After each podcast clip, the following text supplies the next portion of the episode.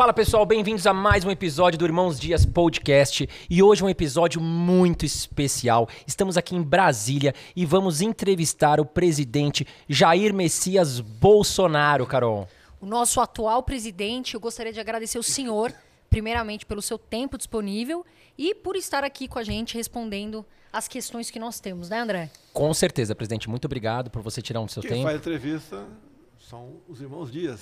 Estou à disposição de vocês e esperamos, obviamente, colaborar, contribuir com informações precisas junto à nossa população. Legal, vamos lá, Carol.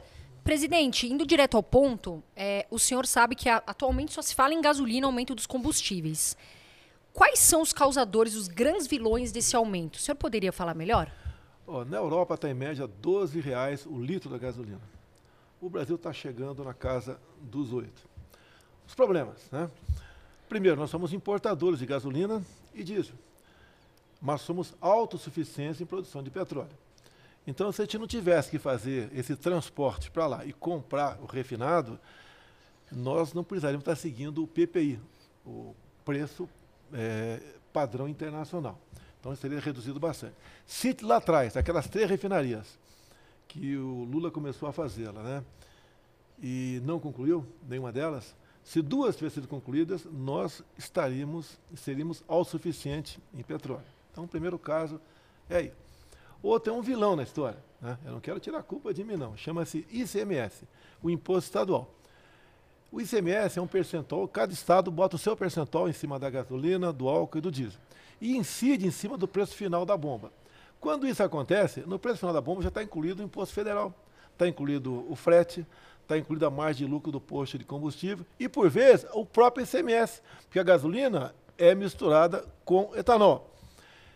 E tem uma emenda à Constituição, a emenda à Constituição de 2001, que eu votei nela, que diz que o, o IC o- o ICMS tem um valor fixo para todo o Brasil. Então já está em seis meses e o Supremo não decide. Se fosse contra mim ou contra o Brasil, já teriam decidido. Então, basicamente, os vilões estão por aí. A Petrobras muda agora, meados desse mês, o, o seu presidente. É, eu sou um acionista que tem maior cota lá dentro, não sou, não sou majoritário. E tudo que eu faço, a imprensa leva para o lado de interferência. Eu dou minhas observações como acionista que tem o maior número de cotas é, lá dentro. Por exemplo, o que, que eu quero? Quero que você passe um dia lá em Duque de Caxias, Rio de Janeiro, e uma placa enorme. A gasolina sai daqui por 3 reais o litro. E você olha para a esquerda, no posto de gasolina, está cobrando 8. Você fala, como é que pode sair daqui por 3 e chegar aqui a 8? E você vai ter uma placa ali dizendo, eh, discriminando o- o- a fatia de gasto, né, de custo da- do combustível, você reclamar com quem é de direito. Por exemplo, olha um exemplo bacana. Você pega o seu caminhão grande, né, e faz um frete daqui a São Paulo e volta carregado para cá. É como um caminhão a cada 2 quilômetros gasta um litro de diesel e a distância aqui a São Paulo são mil quilômetros. Então, daqui a São Paulo, e volta, você vai gastar, vai, vai gastar mil litros de combustível. E o ICMS do diesel está perto de um real. Então, você gasta de ICMS, paga, e volta aqui a São Paulo, mil reais. Isso é um absurdo ou não é? Sim. Quanto você paga de imposto federal hoje para ir voltar a São Paulo? Zero. Eu zerei. Deu uma confusão até no último reajuste, né? Comigo. É, eu gostaria, não posso interferir, né? Que a Petrobras atrasasse um dia o anúncio daquele reajuste de 90 centavos no litro do diesel. Por que eu queria isso? Que estavam correndo com um projeto no Congresso e, e ele seria sancionado, como foi na, na meia- antes da meia-noite de quinta-feira. Se o anúncio fosse anunciado na sexta, quando, chegar, quando chegasse os 90 centavos a mais, você teria o menos 60 centavos, nossa, seria 30 centavos. Então, não foi possível. Então, foi na quinta-feira 90. Quando nós anunciamos a redução de 60, não chegou na bomba. Chegou aos 90, não chegou aos 60. Ou seja, esses 60 centavos ficou diluído entre margem de lucro, eh, frete, ICMS, etc. Não, é por aí. É por- Dá para resolver? Dá. Agora, depende do Supremo Tribunal Federal. Presidente, esse motivo pode ter sido o maior causador da demissão do ex-presidente da Petrobras? Não quero entrar nesse detalhe, né? Eu decido a, admissão dele, eu indico para o conselho né, a sua a- a admissão e demissão. Eh, Eu acho que a gente precisava de um dos motivos principais é alguém mais profissional lá dentro. é, para poder dar transparência. A Petrobras não usa seu marketing. Ela não fala. Vocês, vocês não têm. O que eu falei para vocês aqui é a Petrobras está falando. Agora fica no meu colo. Né? Tudo cai no meu colo na questão da Petrobras. Eu não tenho, não apito nada e cai no meu colo. E, obviamente, é um ponto de desgaste enorme para mim. Agora, repito, essa crise do combustível está no mundo todo. Na Europa está na casa de 12 reais o litro da gasolina. Está quase o dobro que está aqui. A energia elétrica, também lá fora, na Europa, subiu cinco vezes durante a pandemia. Isso é reflexo da pandemia e da guerra da Ucrânia também. É verdade. Com a questão da guerra, é, os combustíveis subiram muito, né, Carol? Sim, a É, Rússia lembrando também, que o né? barril do petróleo subiu absurdamente. e A, a- a população não entende isso, né? Que o petróleo é cotado em dólar. Então, muitas vezes, a gente tem que seguir. Não dá pra gente nacionalizar o preço do petróleo, senão a gente pode virar uma Venezuela. Agora, uma boa notícia, uma boa notícia para esclarecer. Até há poucas semanas eu estava apanhando, porque eu sempre falo que o Brasil não pode ir no caminho da Venezuela, no caminho que está indo a Argentina, que está indo o Chile. Deu pessoal me criticava. Na Argentina está 3 reais o litro da gasolina. Verdade. 50% de inflação na Argentina, É presidente. verdade, vou, vou dar, um- vou dar um checkmate, é verdade. Vai lá comprar ga- gasolina na Argentina agora. Não tem. Entrou o desabastecimento. Ou seja, na base da demagogia, na base do caretaço, ele botou o preço lá embaixo. Em consequência, ninguém vende preço do combustível. É verdade. Presidente Bolsonaro, qual o principal feito do seu governo que você considera que foi assim marcante do seu governo? Tem algumas coisas, né? Há pouco tempo você não via as cores verde e amarela por aí. Hoje não é, é- Você vê em qualquer lugar, uma bandeira na janela, uma fazenda, uma vara de bambu, um pano verde, amarelo, azul e branco lá em cima, tá? A volta do patriotismo. Depois a, a marca do, do tocante da corrupção, né, que não existe. As acusações que existem, ah, ele vai fazer uma licitação superfaturada de 900 milhões de. Ah, vai fazer? Nós temos mecanismos de controle, por isso que não tem. Nós aplicamos na, na prevenção. Então, todos os ministérios têm equipe lá do, da Polícia Federal, da Controle Geral da União, tem, por vezes, gente do TCU. Qualquer contrato tem que passar por, por ali. Pode um dia vazar? Pode, a gente vai para trás. Mas até o momento não vazou nada. A imprensa fala, o governo Bolsonaro acumula sete é, suspeitas de corrupção. Uma suspeita enorme foi da Covaxin, da vacina. Eu te pergunto, compramos uma dose? Não. Não. Paguei um real? Não, nada. É, foram em cima do quê? Apareceu aqui um, um deputado federal, conhecido já como estelionatário, né? Eu recebo todo mundo aqui, né? Recebi e ele falou assim, uma certa, olha, tem a possibilidade de comprar aqui, superfaturado. O que existia de vendedor de vacina até, da, até de Marte aqui não está no gibi. Aqui é o paraíso dos lobistas, dos, do- dos, dos picaretas, né? Existe pra caramba aqui.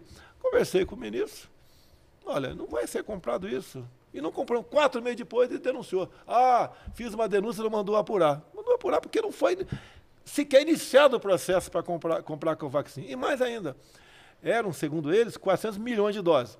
E a propina era um dólar por vacina. E quem negociava era um cabo da PM de Minas Gerais. Entendi. Não tinha 10 milhões de vacinas você comprar em lugar nenhum no mundo. Quem disse que esse cabo tinha 400 milhões de doses? Então as acusações vão por aí. Pode acontecer um dia? Pode, a gente vai investigar. Mas estamos com três anos, três meses, sem problema de corrupção. Tem algo no governo do senhor que você enxerga que poderia ter sido diferente? Ah, sempre tem. Eu queria estar assumindo hoje. Né, Por exemplo, eu não teria demitido tantos ministros, né? demiti bastante ministros. E não é só ministro. É, um- uma nova tomada de três pinos no, metro. Né? E daí tinha uma pessoa que estava fazendo aquilo e já estava com a portaria pronta, que passou pelo todo mundo. O que, que eu fiz? Demiti todo mundo no metro, o presidente e todos os diretores. O que, que era essa portaria? Eles queriam uma, uma modernização nos tacógrafos do Brasil. Mais de 3 milhões de veículos iam trocar parte do equipamento do tacógrafo. Eles queriam substituir, por exemplo, nessa mesma portaria, todos os taxímetros do Brasil, outro mais seguro. E queriam botar um chip em cada bomba de combustível pelo Brasil. Todas medidas né, que deixavam dúvidas, mas a despesa seria realizada por parte da população. Então, é, por exemplo, eu tinha que ter trocado logo que assumi. Acreditei e deixei as pessoas lá. Agora, o governo é enorme. Você não- são atualmente mais de 20 mil cargos de comissão. Um cara faz uma besteira na ponta da linha que faz, acontece, me culpam. Eu não tenho como tomar conhecimento que esses caras estão fazendo. Então, fazer diferente. Eu acho que escolhi bem grande parte dos ministros, faltou tempo para escolher melhor alguns outros, né? e acabou algum dando problema. Mas mesmo assim, a escolha de ministros, que não foi fácil, porque a pressão enorme por parte de vários setores aqui de Brasília, que os caras querem manter seus feudos. Você pode ver. É, só estatais, números aproximados, é, antes de mim dava prejuízo enorme. Comigo passou a dar lucro. A diferença do, do prejuízo para o lucro, mais de 100 bilhões de reais. Você pega o Itaipu Binacional, que pouco investia na região ali do norte do Paraná. Ali nós Vamos concluir agora no meio do ano a segunda ponte com o Paraguai, recurso nosso. Nós fizemos a extensão da pista do aeroporto de Foz do Iguaçu, mais 600 metros, que já pode aviões de fora do Brasil pousar lá, não tem que pousar mais na, mais na Argentina. Nós atuamos em pouco mais de 40 cidades é, periféricas do, do, lago de Itaipu. É, recurso que ninguém sabe para onde ia, né? não dava prejuízo. Né? Mas não, não tinha esse, essa visão de se atender àquela, àquela região ali. Então, é, se for falar, Correios, por exemplo, o ano passado deu lucro de mais 2 bilhões e meio, geralmente era no zero a zero. Basta lembrar que a corrupção começou no Correio em 2004, tá? história longa ali, é, é de conhecimento já de todos vocês. O Porto de Santos dava prejuízo de, de 400 milhões por ano, passou a dar lucro o Porto de Santos. E assim foram, foram nos portos, aeroportos, as leilões, privatizações. Então, muita coisa que foi feita, né, é, poderia até, em outras áreas, ter feito melhor também. Faltou um pouco mais de experiência da parte da gente e formar um ministério melhor ainda, apesar de achar bom o nosso ministério, e alguns poucos setores um pouco melhor. Senhor presidente, os governadores durante a pandemia tiveram o poder de fazer as pessoas ficarem em casa, né? O famoso lockdown. O que, que o senhor pensa sobre isso? Qual foi a sua opinião sobre essa questão? Vamos lá. O que aconteceu, acho que é a primeira mão para vocês aqui. O ministro Mandetta foi conversar com o Supremo Tribunal Federal. E ele pintou um quadro assustador para eles, é, dizendo que a, nós tínhamos que achatar a curva, né?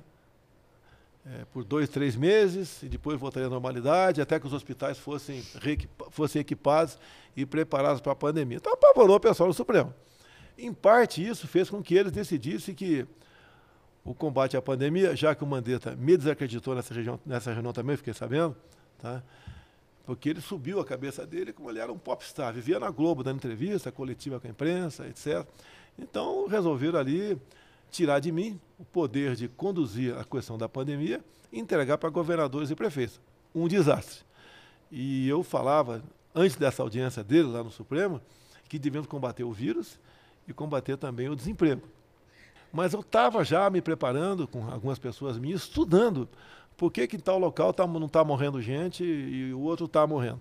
E fomos atrás de, de, de alternativas. E outra, o médico tem autonomia para, ao se deparar com um paciente que ele não ele desconhece a causa que a doença ele pode morrer, ele tem, tem autonomia de, de, de, juntamente com o paciente ou familiares, aplicar algo que ele acha que pode curar. Ele não pode deixar o cara abandonado. Então, o ponto final com o Mandetta, eu chamei no, na, na, presidência, né? Foi, Mandetta, por que esse protocolo novo teu dizendo que você tem que ir para casa e, quando sentir falta de ar, procurar um hospital? Procurar um hospital para fazer o quê? Ele não teve resposta para ser entubado, dei cartão vermelho para ele e para alguns da, da, equipe dele. Foram, por conhecer, foram todos trabalhar na Secretaria Estadual é, lá em São Paulo. E o tratamento precoce passou a ser criminalizado, demonizado no Brasil. Poderia ter sido diferente se eu tivesse aí o comando é, de, dessa operação contra o Covid. E eu não errei nenhuma. Quando eu zerei, por exemplo, o imposto de vitamina D, eu fui massacrado pela mídia. E logo depois se descobriu que a vitamina D é, dificulta uma forma mais agressiva do Covid. Quando eu falei do eu, na minha vida de atleta, que eu não teria problema, o mundo caiu na minha cabeça. Depois vieram estudos fora do Brasil, que quem fisicamente está bem preparado, a chance não só do Covid, qualquer outra doença, é, prosseguir de forma mais agressiva, diminui bastante. Então nós fizemos a nossa parte. Eu, eu tinha poderes também, porque ah, as ações contra a Covid eram concorrentes, eu poderia decretar um lockdown no Brasil todo. Alguns senadores procuraram, faz o lockdown todo o Brasil. Não fiz. Fecha alguns locais, começa. Não vou fechar, porque o vírus mata, mata para quem não se cuida, mas a fome também mata. E tanto é que na economia, né, se não fosse programas adotados pelo governo em 2020, a economia teria colapsado no Brasil. Estaremos aqui um país aí entregue à miséria. E você pode ver, quando quase todos os governadores obrigaram o povo a ficar em casa, quem tinha salário, servidor, foi para casa até, né? Tudo bem. Agora, quem não tinha, ia fazer o quê para sobreviver? Nós descobrimos que tínhamos 38 milhões de invisíveis. Pessoas que nunca foram numa agência bancária. Viviam aí vendendo aí churrasquinho de gato, é, água no sinal, picolé no estádio de futebol, etc., biscoito na praia. Nós corremos com o auxílio emergencial. Por quê? Se você não desse algo para eles, eles iriam para as ruas fazer o quê? Invadir supermercado. É, teríamos um caos no Brasil. Não tínhamos como garantir a lei e a ordem no país. Então, corremos com o auxílio emergencial, que chegou a 600 reais, né? É, no, no, no, valor final, que até foi decidido pelo nosso líder, o Major Vitor Hugo, que é deputado federal nosso por Goiás, 600 reais. Isso equivalia a 50 bilhões por ano de endividamento para o Brasil. Mas no momento, por mês. Falei dia? Desculpa aí.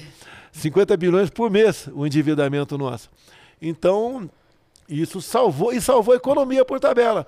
Que esse dinheiro que vai, que acabou indo nas mãos de 68 milhões de pessoas, era diluído no mercado. Então isso voltava em forma de impostos também, eh, geração de empregos. E terminamos 2020, acredite, com saldo positivo em carteira assinada. 2014, 2015, eu desconheço qualquer crise nesses dois anos. Tivemos uma perda de 3 milhões de empregos no Brasil. Em 2020, mesmo com pandemia, tivemos um saldo positivo. Agora, o que baixou muito foi a informalidade, os invisíveis. Esses perderam quase tudo. E eu fui aqui para trás do povo. Várias semanas, continua até hoje, né? vendo, entrando nas casas das pessoas, vendo como elas sobreviviam.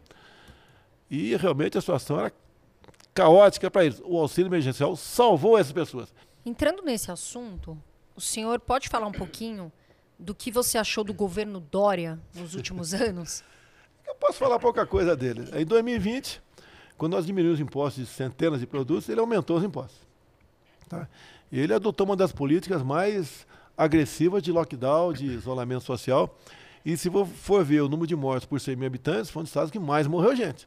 É mais uma prova, com estudos de fora do Brasil até, que essas medidas não tiveram qualquer amparo é, científico. Então foi um desastre o que aconteceu em São Paulo. Agora, São Paulo diz, eu não acredito em pesquisa, né? É, acredito quando converso com as pessoas. Eu, todo mundo conversa São Paulo, ninguém é simpático a ele. Tá? Então, eu acho que é uma página virada. Ele usou meu nome por ocasião da campanha, não autorizei usar meu nome, tanto é que ele foi no Rio de Janeiro falar comigo entre o primeiro e o segundo turno. Eu não recebi na minha porta, do aeroporto ele foi para casa de um amigo dele, depois retornou. E não sei porquê, né? Depois, quando ele assumiu, lógico, passamos a conversar, tive um evento com ele nos Estados Unidos, tá? E, e, ele, depois do meu primeiro discurso na ONU, ele resolveu achar que eu era um cara grosso, sem educação, e falei besteira na ONU. Tá? Agora, eu falei a verdade. Você pegar o meu primeiro discurso na ONU, eu falei a verdade. Em especial no tocante às questões da região amazônica. Presidente, é, na, nessa semana, o ex-presidente Lula declarou que se a guerra da Ucrânia e Rússia, se fosse com o Brasil, no caso, frente à Ucrânia, que teria sido resolvido em uma mesa de bar com uma ou duas cervejas. O que você acha dessa declaração? Acho que não dá nem para comentar, né? E não, ele não falou o Brasil. Ele falou: vou chamar o Biden, o presidente da Ucrânia, tá? o Putin, e vamos tomar uma cerveja no bar aqui. Se não der uma, duas, três, consumir é, toda a cerveja lá. Essa é questão, é questão séria, essa questão de guerra. Né? É, você não vai resolver as questões tomando cerveja. Isso leva você a crer que ele acha que as questões nacionais você resolve tomando pinga. É, imagine, isso deve estar lá fora do Brasil, né? Isso aí vira, vira chacota. Essa pessoa que quer que volte para o Brasil é uma pessoa, nós sabemos que ele gosta de tomar é, né, Uma cachaçinha. exagerar numa cachaçinha, sabemos disso aí. É, mas não, não é por aí, né? não é só isso que ele foi, tem falado nos últimos dias. Ele é que tratou aborto como extração de dente. tá? É, ele fala abertamente que as Forças Armadas é, têm que ficar dentro do quartel, não tem que conversar é, com ele. É, ele. Ele fala ele fala certas coisas é, que, por exemplo, a defesa da família, que, que é feita por mim, é algo retrógrado. Você não tem nada de útil que ele fala. Tá? É, As pautas mais importantes, mais caras para uma sociedade que a nossa, ele fala liberar drogas, por exemplo. É, não, não colabora com nada para com o país. Aí, aí eu passo a não acreditar mais ainda em pesquisa. É, quando ele fala que, dado o fato da Glaze ser uma pessoa extremamente inteligente para ele, ele acha que Deus é petista por ter botado a Glaze no PT. Não, não dá para levar a sério esse cara. Acho que é perder tempo até conversar sobre ele. Quem tem um mínimo de inteligência, né? É, ele falou também que voltará a fazer negócio com países, né, outros que ele fez no passado. É, quando ele fala, por exemplo, o metrô na Venezuela começou a ser feito por FHC. Nós é, é, terminamos. Isso é investimento. Ele não falou que ano após ano a gente aprova aqui no Congresso, né, repasse de recursos do FAT para o BNDES, que é a fatia de juros que a Venezuela não está pagando para a gente, está dando calote.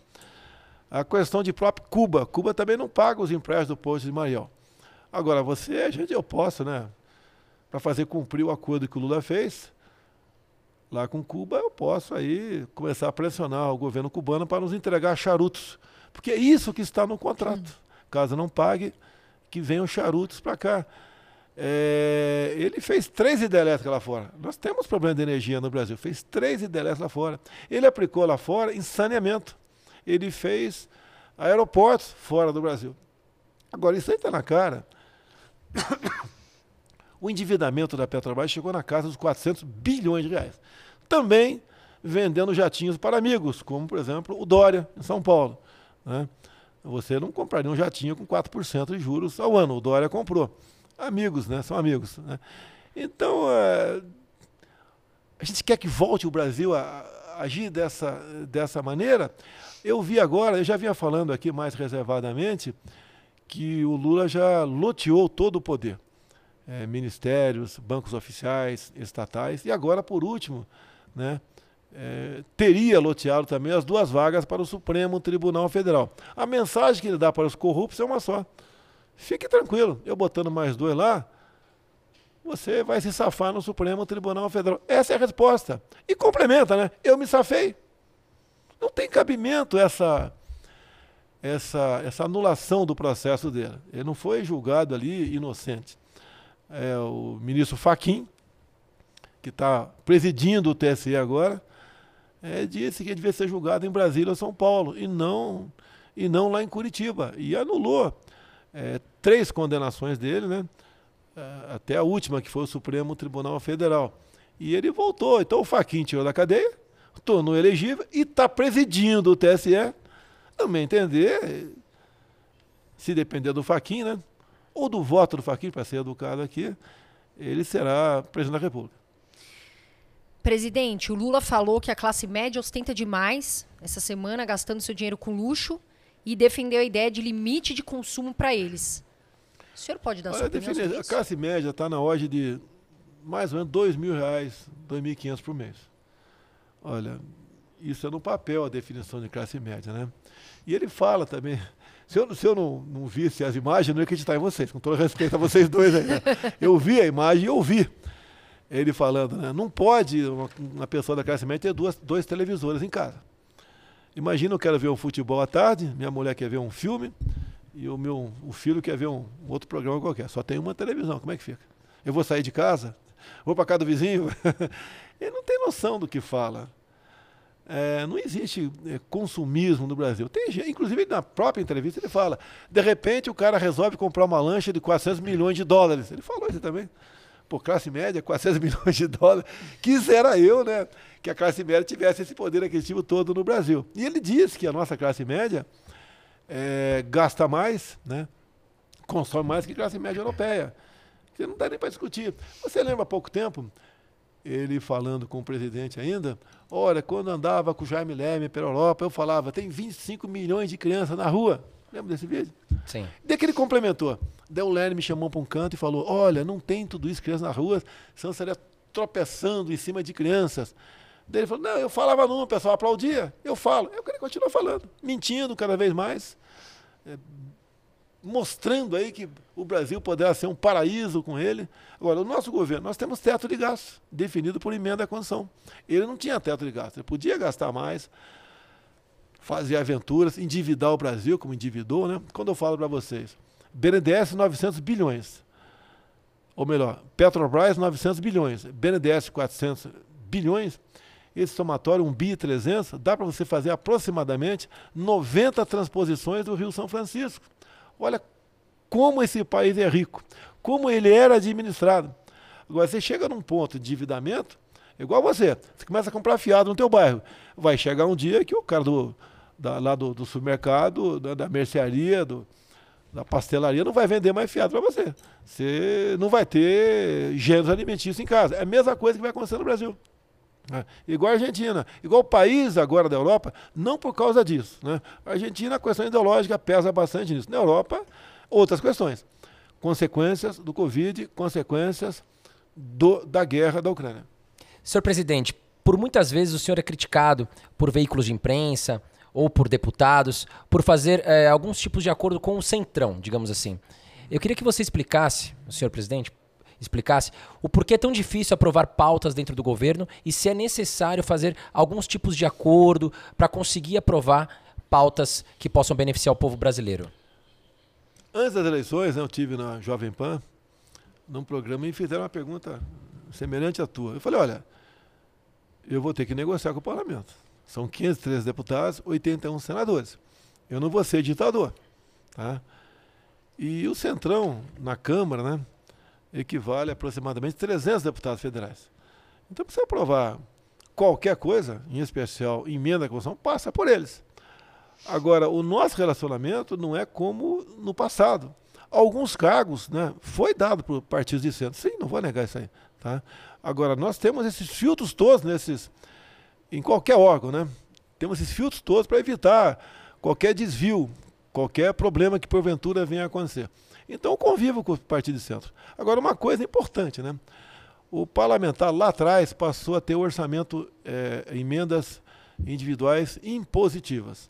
Cada parlamentar, hoje em dia, tem 15 milhões de reais. E ele destina a sua base. Depois o parlamento ah, apresentou, um, aprovou lá um projeto que é conhecido como RP9. A imprensa chama de orçamento secreto. Ou seja, uma fatia do orçamento de aproximadamente 15 bilhões também, fica também com o Congresso Nacional. E quem decide para onde vai esse dinheiro são os parlamentares. E quem dá a canetada final é o relator do orçamento daquele ano. Então, quando chegou para mim, eu vetei. Tá? Voltou para o Congresso e derrubaram o veto. Derrubou o veto, passou a ser lei. Tá? Depois ele foi questionado no Supremo. A ministra Rosa Weber deu uma liminar é, derrubando o RP9 as emendas secretas, segundo a imprensa, né? E depois ela viu que estava de acordo comigo, né? voltou atrás e o Supremo diz que é constitucional. Então essa é outra parte de emenda ajuda a acalmar o parlamento. O que eles querem, no final das contas, é mandar recursos para a sua cidade. Não tem nada a ver com isso. E quando falo em orçamento secreto, é, uma, é mau caráter, né? Mal, falta de caráter parte da imprensa, porque é publicado no Diário Oficial da União eles têm acesso a tudo que é feito com esses aproximadamente 15 bilhões de reais. Senhor presidente, falando um pouquinho do que aconteceu no Lula Palosa, que é um evento muito grande, nós vimos a Pablo Vitar é, levantar a bandeira do Lula e depois gritar no palco fora Bolsonaro. Eu queria saber se é verdadeira é, a questão que eu vi uma, uma notícia falando que antes do seu governo foi aprovado 186 milhões aproximadamente para o evento Lula Palosa e se o senhor tem mágoa da Pablo Vitar pelo que aconteceu. Olha, eu não tenho o valor exato aqui, mas se gastava por ano com a Lei Rouanet em torno de um bilhão e meio de reais por ano. Nós demos um corte enorme desde quando assumimos aqui é, o governo. É, nessa questão, o partido PL, o meu, entrou com uma ação contra ela. Quando eu fiquei sabendo, eu liguei e mandei recuar da ação. Foi retirada a ação. Tá? Qual a vantagem de retirar da ação? Primeiro que é a minha linha de liberdade de expressão. Se você me xingar de uma palavrão do mundo, eu não posso te prender, né? mas eu posso te acionar na justiça por danos morais. Tem que ser assim. É, é, não pode ser de outra, de outra forma. Agora, olha o perfil das, de, dessa, dessa artista aí. Olha o perfil de muita gente que vai lá. Vai lá para fazer o quê? É o direito dele lá. Então eu não acho que tem a liberdade de expressão. Tem que valer. Pode falar fora Bolsonaro à vontade, não tem problema nenhum. A gente toca o barco aí. Inclusive foi ontem, né? É, a Câmara não aceitou o regime de urgência a um projeto que visava aí é, limitar as mídias sociais, é, definir o que é fake news aqui não é. é. Então o projeto agora que seria poder ser votado ontem mesmo, né, volta para as comissões e acredito que esse ano seja votado esse projeto. Mídias sociais não tem que ter limites, a não ser a questão de pedofilia, né, entre outras coisas já definidas em lei. E as limitações, as mídias sociais, né, é, no meu entender, é, desgasta aí a, a nossa democracia e põe em xeque a nossa liberdade. Em relação, continuando, o senhor vetou o projeto Paulo Gustavo. Tá. Por que o senhor vetou? Você poderia falar? Aproximadamente 3 bilhões e meio.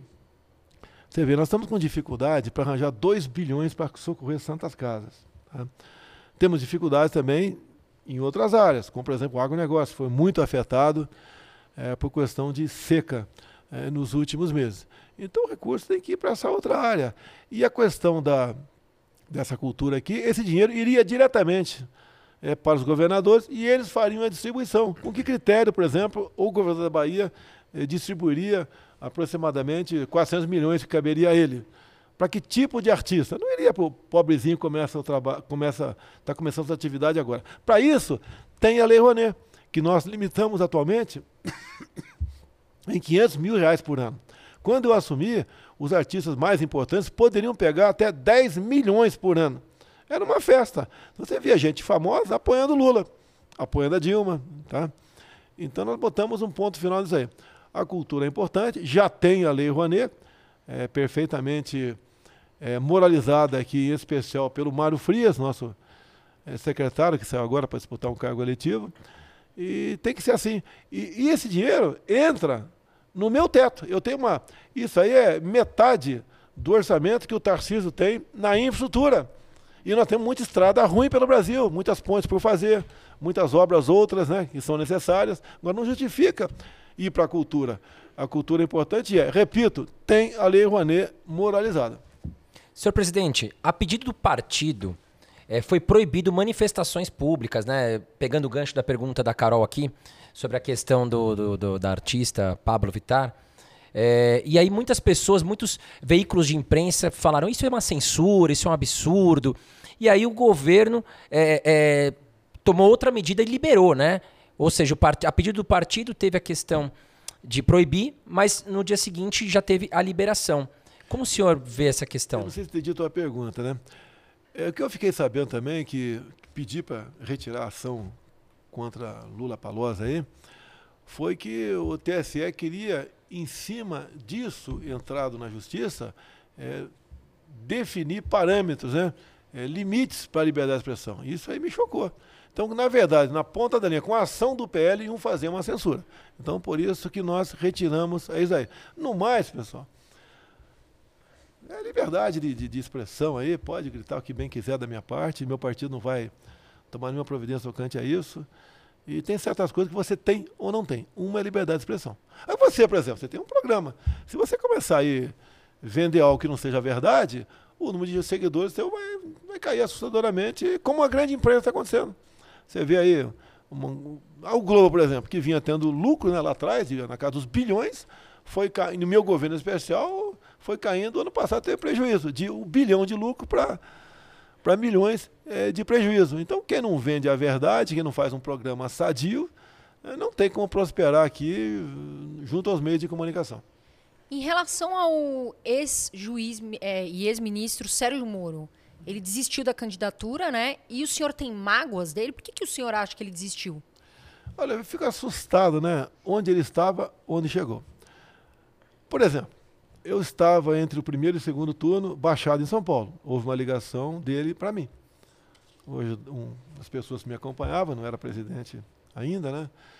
É que ele queria falar comigo. Eu falei, eu falo com ele depois das eleições. Tá? Porque no primeiro turno ele apoiou uma pessoa que não era eu. Tá? E não tinha nenhum tido contato pessoal com ele para tratar qualquer assunto voltado para com a política. Muito pelo contrário, alguns meses antes até, no aeroporto fui cumprimentá-lo e ele me esnobou. Tudo bem. É, e depois, né, o Paulo Guedes levou ele para falar comigo e foi pré-acertado ali que ele poderia ser ministro. De repente, fiquei sabendo que ele já havia pedido demissão. Então, não tivemos uma conversa mais profunda ainda para ele ocupar o ministério. Mas, dado ao que ele representar para a sociedade, eu achei bem-vinda a presença dele. Mas ele veio, no meu entender, com outro propósito: se preparar para substituir a gente. E rapidamente, né, descobri que tinha muita coisa ali que não concorda, não estava de acordo comigo. Até naquela reunião secreta que foi vazada, não era secreta, era uma reunião reservada de ministros que eu gravava, pegava pequenos trechos para transformar em, para postar nas mídias sociais, né, e depois destruía ali o, o chip. É, ele ali é, demonstrou ali, por exemplo, coisa que você vê confirmar mais tarde. Mais tarde, quando ele saiu, ele falou eu podia ser mais duro contra a política armamentista do presidente. Eu costumo até fazer uma brincadeira. Se você casa com uma pessoa que tem chulé, né? Enquanto você está noivo, tem chulé. Depois que você casa, quer que aquela pessoa não tenha chulé. Não dá, ela vai continuar com o chulé dela. É, ele era desarmamentista. E quando assumiu o governo, ele sabia que eu era armamentista, quis fazer uma política completamente diferente. Outras pautas de família também é muito particular dele, que não quero entrar em detalhe aqui. Agora, ele foi trabalhar comigo com um propósito, né? se cacifar para 22 e no meio do caminho, né, quem sabe, ser ministro do Supremo Tribunal Federal. Acabou não dando certo para ele. Foi embora, saiu atirando.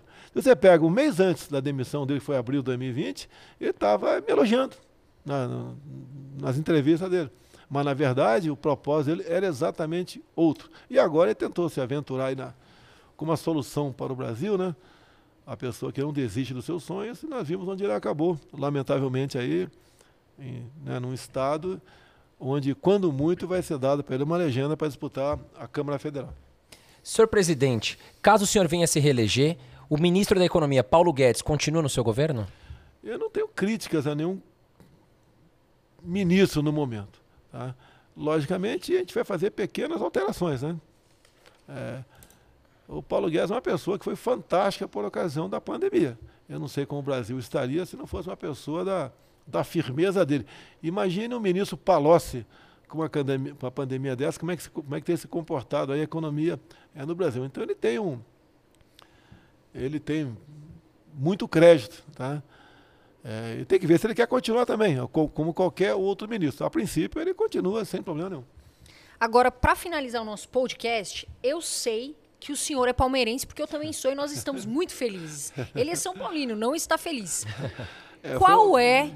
Foi triste. Foi triste. Qual é o melhor jogador, na sua opinião, do Palmeiras? É o Dudu. Tá? Ele foi para, estava jogando muito bem, foi para fora, voltou, levou alguns meses para readquirir a sua forma, né? E realmente está desequilibrando aí pela direita.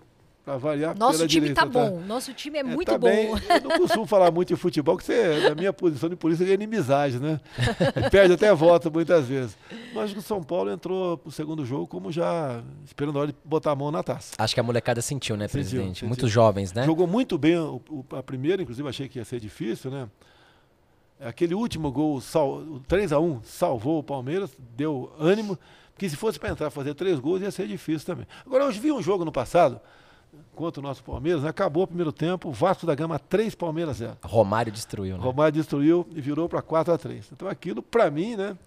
E acho para muitos jogadores né, que, que, que tomaram conhecimento disso, que não tem nada impossível no futebol. Bom, nós temos um quadro, senhor presidente, onde nós vamos fazer algumas perguntas para você, e é o último quadro que nós temos aqui no nosso podcast. Que a gente faz, a gente coloca, por exemplo, aqui, dois cantores, o senhor tem que escolher um ou outro, tá? Então é uma pergunta rápida, só responder qual seria a sua opção. Opção A ou B, o senhor responde A ou B. Vamos lá, cerveja ou pastel com caldo de cana? Pastel caldo de cana, sem, sem dúvida. Urgência em privatizar Petrobras ou Correios? Ah, no momento, os Correios está tá caminhando. Maiores feitos do governo, obras no Nordeste ou Auxílio Brasil? Os dois são importantes. A água do Nordeste não tem preço. Quem vê uma pessoa recebendo água em casa, ah, parece que ganhou na Mega Sena. O Auxílio Brasil salvou o Brasil é, num momento bastante difícil da nossa economia. Na sua opinião, dólar em 2022 vai cair ou subir? Nesses primeiros três meses, caiu quase um real, né? aproximadamente um real. Eu acho que vai ficar nesse patamar aí, até porque o Brasil é, uma, é um porto seguro para investimentos. O dinheiro está vindo de fora, só no corrente ano mais dólares entraram aqui no, no Brasil do que o ano passado todo. Hoje em dia, eu te devolveria a pergunta: você quer investir no Brasil ou na Europa? Não, no Brasil. Investiria. Não é porque você é brasileiro. Lá, problemas né, estão se avolumando. Aliás, os, os, investidores estrangeiros colocaram mais de 70 bilhões de dólares aqui no Brasil nesses últimos e meses. a nossa né? moeda se Os fortaleceu investidores estão também. saindo dos Estados Unidos e vindo para o Brasil com muita força. E né? a nossa moeda se fortaleceu também. Presidente, eu queria muito agradecer o senhor de estar aqui hoje com a gente. Pessoal, você que está aí, dá um like no nosso vídeo. A gente fez isso com muito carinho, muita atenção e admiração por vocês. Bolsonaro, te desejo tudo de bom, que Deus continue te abençoando e queria agradecer Obrigado. que o senhor está aqui com a gente hoje. Muito obrigado, senhor presidente. Obrigado. Tchau, tchau, pessoal. Até o próximo vídeo.